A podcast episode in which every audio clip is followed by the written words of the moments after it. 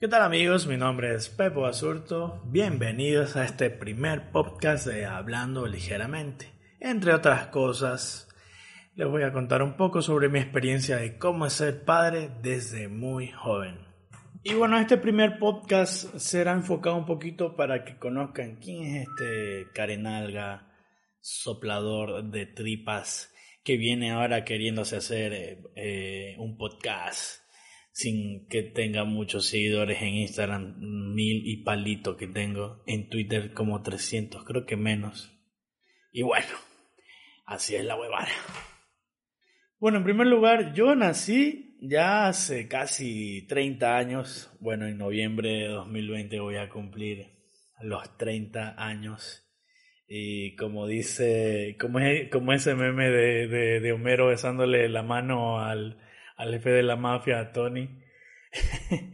Eres cruel pero justo, porque todas las personas más o menos que cumplimos desde octubre hasta diciembre vamos a poder, entre comillas, celebrar eh, el cumpleaños de una manera normal, entre comillas otra vez, por todo el tema de COVID-19. Pero igualmente, eh, al menos esto me refiero en, en Ecuador, porque acá o al menos en mi ciudad, no sé. Porque en algunas partes del Ecuador, más que todo en las ciudades más grandes como Guayaquil o Quito, ellos ya tienen mayor apertura. Bueno, más, más Guayaquil, porque Quito está un poquito más jodido. Eh, y eso. Bueno, va a cumplir 30 años. ¿Y qué he hecho yo por mi vida? Pues prácticamente no he hecho un carajo. Eh, después del terremoto regresé a vivir otra vez con mis padres. Acá en mi ciudad hubo un terremoto en 2016. ¿Y qué he hecho allá para acá? Bueno, pues estuve desempleado, después trabajé con una empresa de un amigo de mi papá y otra vez después volví a estar desempleado. Eh, mi papá me apoyó un chance para abrirme mi propio emprendimiento, que actualmente es sobre ventas de cervezas y, y ciertos licores, ¿no? Más o menos como una licorería. Va para ese lado en sí. Eh, y bueno, pero ¿qué hice antes de eso? Eh, estudié 12 años de mi vida, escuela y colegio, en un colegio religioso. Si me preguntan ahora qué tan religioso soy, pues bueno, y no tanto, no, no soy tan religioso como tal vez debería serlo. Eh, no lo sé, mi familia siempre han sido católicos, cristianos católicos, mi abuela, mis padres, eh, siempre han creído en eso, eh, siempre asisten a la, a la, misa, o al menos eso es lo que yo me acuerdo eh, desde que estaba pequeño hasta más grande desde el colegio, todos los domingos íbamos a la misa y, y bueno, eso era parte de, la, de esa rutina familiar que teníamos los días domingos. Mis padres siguen siendo súper católicos.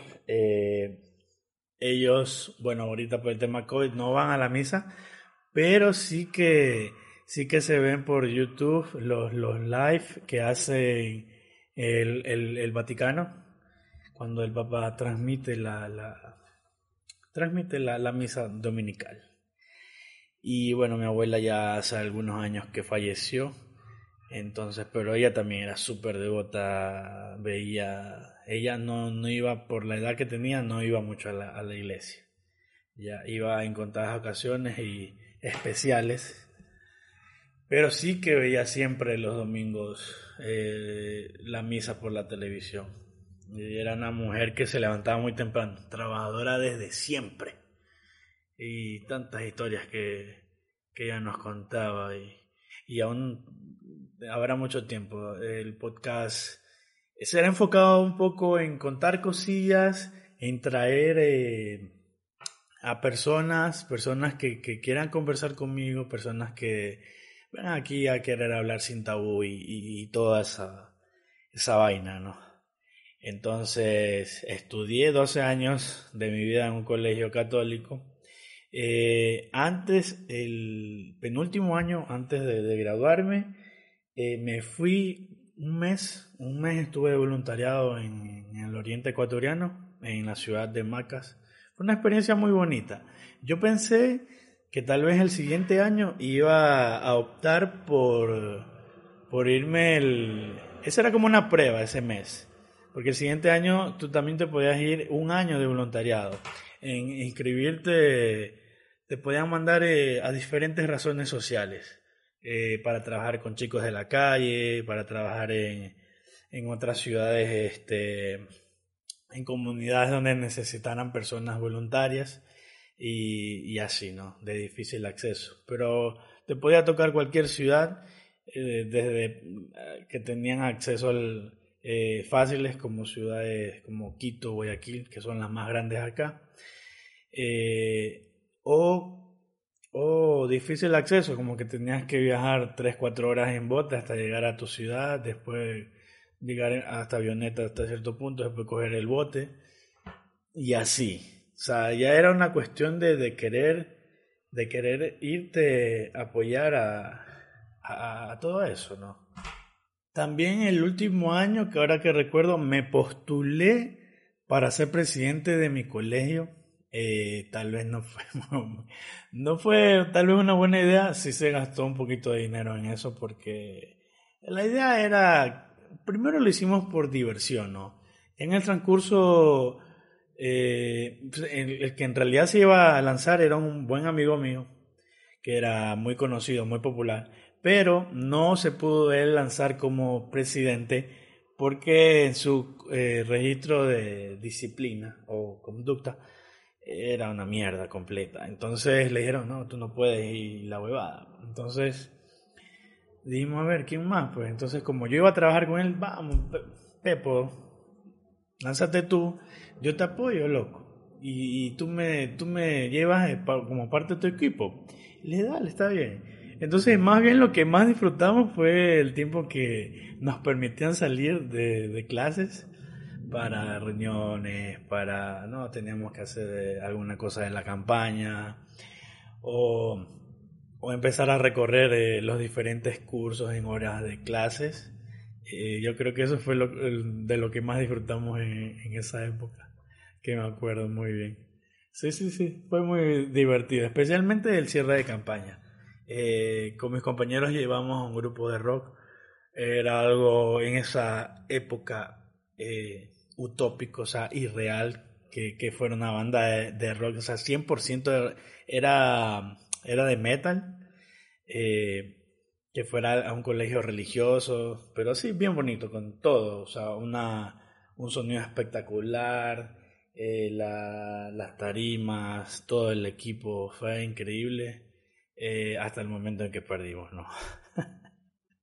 o sea, allí fue que dije, chucha, sí dolió, porque dije, wow, a la final los competidores jugaron más a la, a la más inteligente, ¿no? Ellos en cambio, me acuerdo que llevaron de esos carros que son como gusanitos, que son largotes, que están encadenados así varios carritos y todo el mundo se disfrutó de eso porque podían salir, se salían del colegio, daban una vuelta y regresaban hasta el colegio otra vez. Y bueno, y ahí creo que más el man eh, me sacó con eso mucho más ventaja de la que me podría haber sacado, creo yo. Pero bueno, perdimos, no me acuerdo, pero fue por mucho que se perdió y se disfrutó bastante eso de allí. La verdad, sí extraño a veces la época del colegio, por los amigos que teníamos, por, por, las bromas. No había. ¿Quién no extraña esos momentos de que no te preocupas casi por nada? No tenías muchas preocupaciones, me refiero a la parte económica. Eh, decir, o al menos yo, nosotros en mi familia no es que éramos ricos ni nada por el estilo, tampoco éramos pobres Tampoco éramos pobres, pero, pero no nos faltaba nada. Y yo creo que a pesar de muchas cosas, de muchas circunstancias, eh, disfrutamos mucho con mis hermanas eh, nuestra época de niñez y adolescencia. ¿Y cuándo fue el momento que, cambió para mí? Bueno, eh, yo tenía recién cumplido 18 años y en ese tiempo quedó embarazada mi novia. Entonces eso fue un punto y aparte. Es decir, yo ya tenía estudiando eh, unos meses en la universidad ese fue el año que no, al final de cuentas, no, no, no me fui de, de voluntario todo ese año. Mm, recuerdo que fue más que todo por conversamos creo con mis padres y pusimos en perspectiva ciertas cosas y al final eh, mm, no sé si fueron ellos más que yo la decisión que tomó, se tomó, pero bueno, me quedé acá y después ya casi al final del año la novia que tenía en ese tiempo o con la chica con la que salía quedó embarazada, que es actualmente la, la mamá de mis hijos. Bueno, que tengo dos. Eso fue lo otro. o sea, no me bastó con uno que después enseguida tuve el segundo. O mejor dicho, la segunda, porque el, primero fue un varón y después el siguiente fue, fue una nena. Eh, recién no tenía ni cumplido un año eh, mi primer hijo. Y otra vez, bueno, eh, salimos embarazados con la misma, eh, con la misma mamá. Y, y nada, fue, fue un punto de, de, de, de, quiebre. Eh, a la final ahorita me lo, me lo pongo a pensar en perspectiva y digo, chuta, o sea, dejé de hacer muchas cosas. Me imagino que en ese tiempo la mamá eh, de mis hijos también dejó de hacer muchas cosas. Ella también era joven, ella era un, ella tenía, yo tenía 18 años, ella tenía 21 si no mal recuerdo.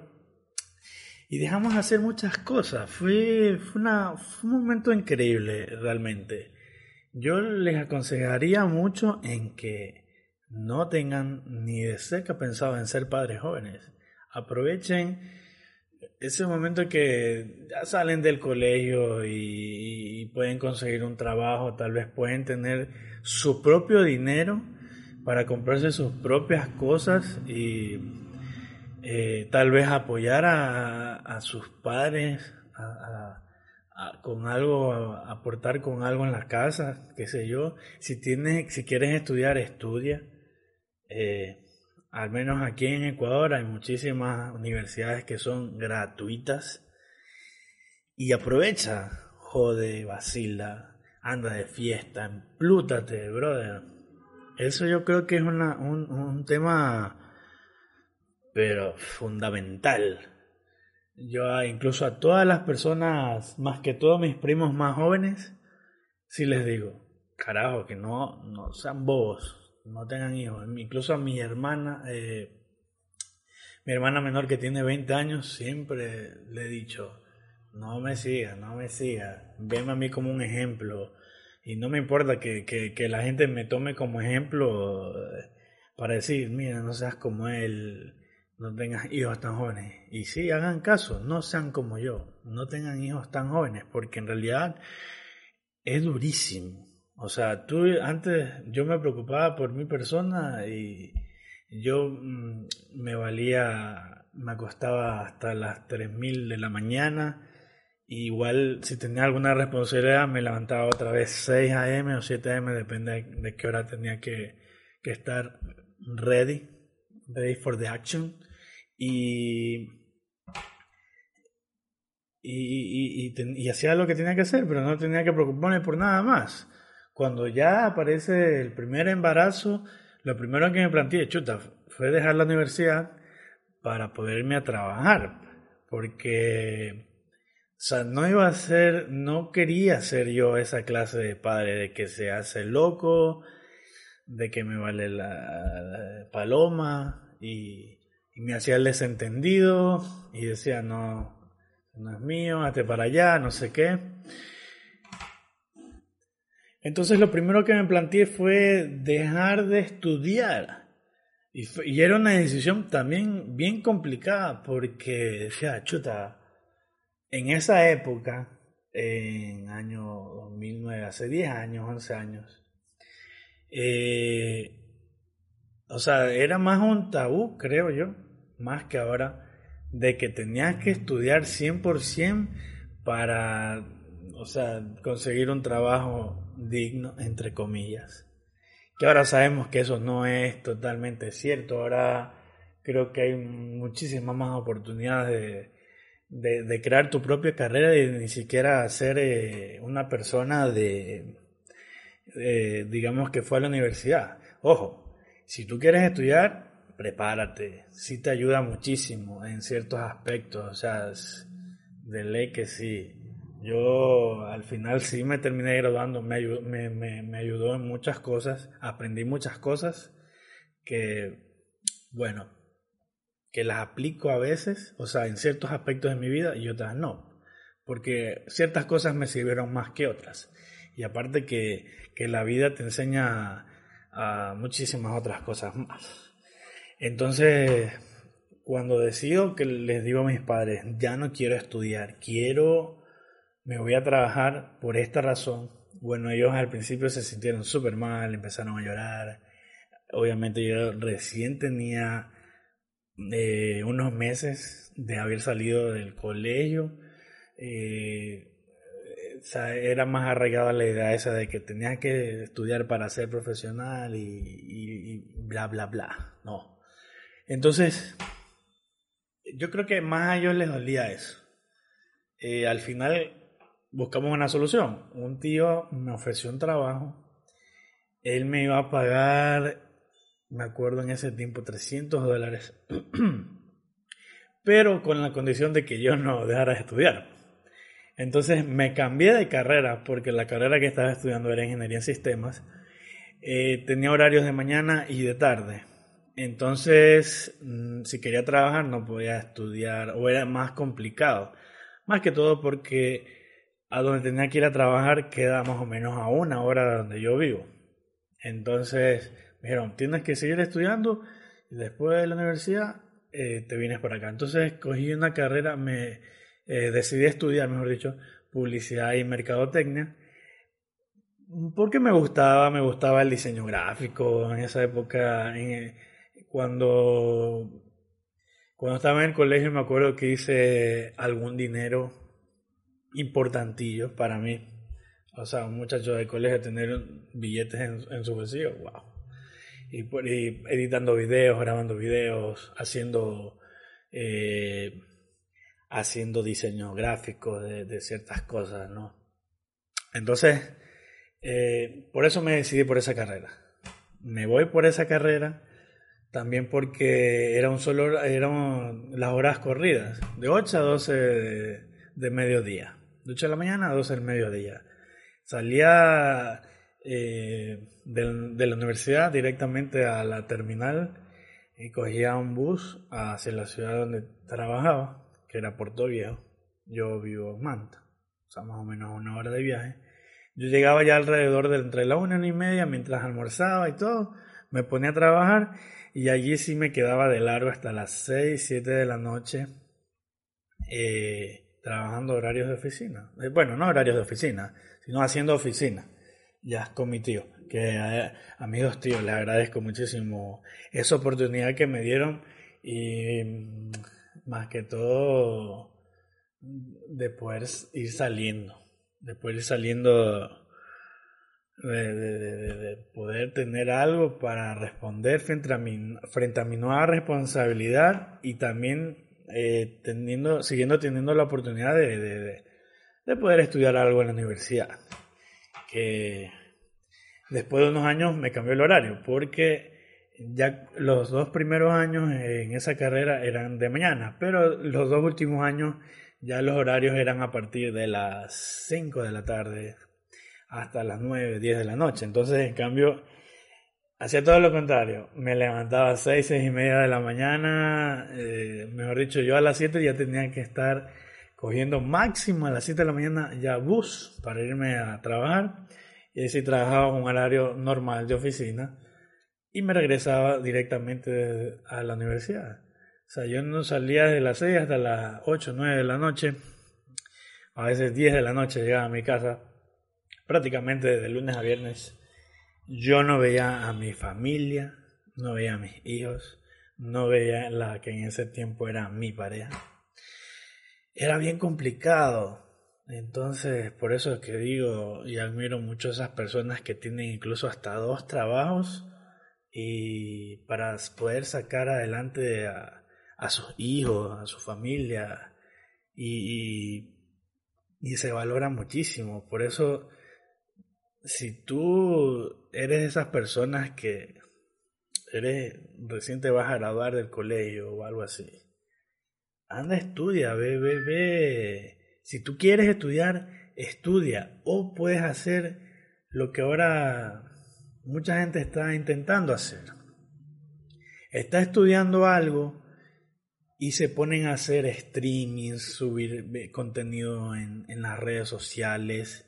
Y en algún momento, si eso se convierte en algo mucho más eh, fructífero, que te da mucho más dinero, eh, tal vez podrías dejar de estudiar la universidad o tal vez no. Eso es decisión tuya.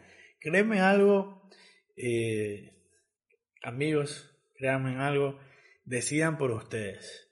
Tomen en cuenta la consideración y las opiniones de, de las personas más allegadas a ustedes de sus amigos, de sus padres, de sus hermanos. Pero la, siempre al final la decisión va a ser de ustedes, porque ustedes son los que van a, a tener después, o van a decir, o van a sacar en cara. No, por ti no hice esto, lo otro, tú eres el culpable. Entonces, no cometan esa estupidez de ser así. No la cometan que la libertad, que la libertad hasta cierto punto sea suya. Una libertad eh, con responsabilidad, porque tampoco hay que ser carevergas. Si tienes la casa sola de tus papás, haces una fiesta, sabes que tienes que limpiarla, ¿ya? Eh, cuando ellos lleguen, pues no vas a ser tan careverga para, para dejarla igual de sucia que ellos, tras que tú haces la fiesta, que ellos sean los encargados de limpiar. Pues bueno, eso también sería bien hijo de puta. Entonces, eh, y prácticamente me gradué de la universidad. Yo la carrera la, la empecé año 2010. Yo me gradué en 2017. Muchísimos años más me tomé de lo que debía haberme tomado, porque prácticamente eran cuatro años de carrera más un añito, digamos, entre comillas, haciendo extracurriculares. Y mientras hacía los extracurriculares podía ir haciendo la tesis. O sea, ponle cinco años y medio, mucho, pero yo me tomé más de cinco años y medio. En medio de eso viene el terremoto que hay acá en Ecuador, el 16 de abril del 2016. Y fue bien hijo de puta. Fue bien hijo de puta toda esa situación. Otra vez volví a casa de mis padres, ya mis hijos no estaban tan pequeños, ellos vinieron a vivir con nosotros, yo en ese tiempo yo ya no tenía una relación amorosa con la mamá de ellos, ya era mi ex, pero aún así seguíamos viviendo bajo el mismo techo, hasta unos meses después. Pero sí fue bien, bien jodido. O sea, toda esa parte porque yo decía, chuta, no te puedo apoyar ahora porque económicamente hablando. Porque no tengo trabajo, estoy peloteado. O sea, del trabajo que tenía de la oficina, más o menos había salido hace un año. Ya tenía trabajando en DirecTV unos meses eh, como asesor comercial o vendedor. Y, y justo el mes antes dije, bueno, me voy a salir de esto y me voy a unir con mi mamá a hacer redes de mercadeo porque ella se había estado involucrando mucho en una empresa nueva que había ingresado eh, al país. Ya tenían como uno o dos años, creo. Y tenían mucha fuerza. Y dije, bueno, vamos a intentarlo. Sucede lo del terremoto. Eh, fue bien fregado porque justo donde vivíamos eh, o sea, por la zona donde yo vivía, eh, yo vivía cerca de donde mis padres en esa, en esa época, antes del terremoto. Y por allí fue declarada la, la zona 1. O sea, estamos literal a tres calles de la zona 0. Igualmente por, por donde yo vivía, eh, se cayó una cantidad de casas increíbles. Muchos hoteles se desplomaron, quedaron abajo, mucha gente murió. Realmente fue lamentable todo eso. Y, por suerte, yo creo que dentro de, la tragedia que tuvimos en esa época, eh, fue agradable ver cómo nos unimos como familia. O sea, más que todo de del parte de, mi papá, de la familia de parte de mi papá. O sea, todos nos, mm, esa misma noche, como nosotros tenemos un tío que vive en una zona alta acá de, de Manta, eh, fuimos todos para allá, porque lo que uno siempre se imagina es un terremoto de esa magnitud tiene que traer consecuencias de, de un tsunami. Y todos nos fuimos para allá por esa misma razón. Y ahí estuvimos metidos todo un mes en esa casa. Éramos 500 mil personas. Pero fue, fue, fue uno, fueron unas semanas bien, bien agradables. Fueron bien chéveres. O sea, la pasamos bien a pesar de, de, lo mal que podríamos haberlo pasado. Y, y nada, creo que hasta y, después de eso, bueno, volví a regresar a, a casa de mis padres después de, de, un año. Prácticamente ellos arreglaron la casa antigua donde yo viví hasta antes de yo unirme con la mamá de mis hijos. Y regresé otra vez a esa casa. Eh, y, y, y, nada, yo, yo siempre voy a estar agradecido con mis padres porque ellos me apoyaron en muchas formas, siempre ellos me apoyaron cuando me fui de la casa, me ayudaron comprando cosas, eh, nevera, eh, ese, tipo de cosas. Me ayudaron con la nevera, me ayudaron con una cama.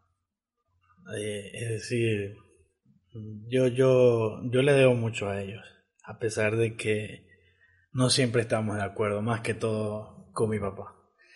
Pero le debo muchísimas cosas y, creo que eh, moralmente, o no sé si decirlo moralmente, no, no, no, no, no, no, me sale ahorita la palabra que quiero decir, pero no me va a alcanzar el tiempo en vida para agradecer lo muchísimo que me han apoyado, siempre. O sea, realmente mi papá, viéndolo desde el punto de vista de, de afuera, él ha sido una persona exitosa, o sea, Ah, él se casó joven, sí. Ya como a los 24, 25 años yo ya estaba. Pero él ya a, los, no sé, antes de los 30 ya tenía carros, dos carros. Tenía ya la casa hecha. Una casa, para él decir, es mía, es mi casa, carro. Entonces, que alguien no se considere que ha sido exitoso teniendo eso y esa tranquilidad de, de tener techo y con qué movilizarte, bueno, no sé de qué otra manera habría que decirlo. Y siempre ha seguido creciendo, siempre le ha gustado estudiar y, y ahora sus proyecciones son siempre más altas, más altas. A pesar de la edad que tiene, él sigue soñando pero en grande.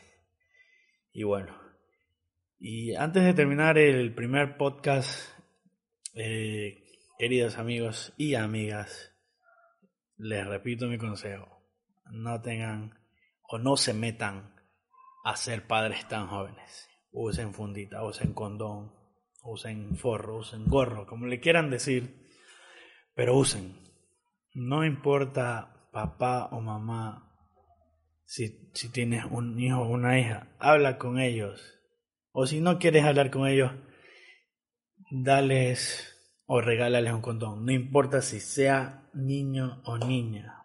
Son dos las personas que tienen relaciones, nunca es uno el culpable, pero se puede prevenir de muchas formas. Y tampoco seamos tontos para pensar de que nuestros hijos pueden hacer eh, cosas que no nos imaginamos. Sí, yo me imagino que pensar que no, mi querida hija o mi querido hijo tan joven teniendo relaciones, pues bueno, les digo algo, estamos 2020 y creo que cada vez eso eh, se hace una brecha más corta o, eh, o esos tabúes se van a ir extinguiendo.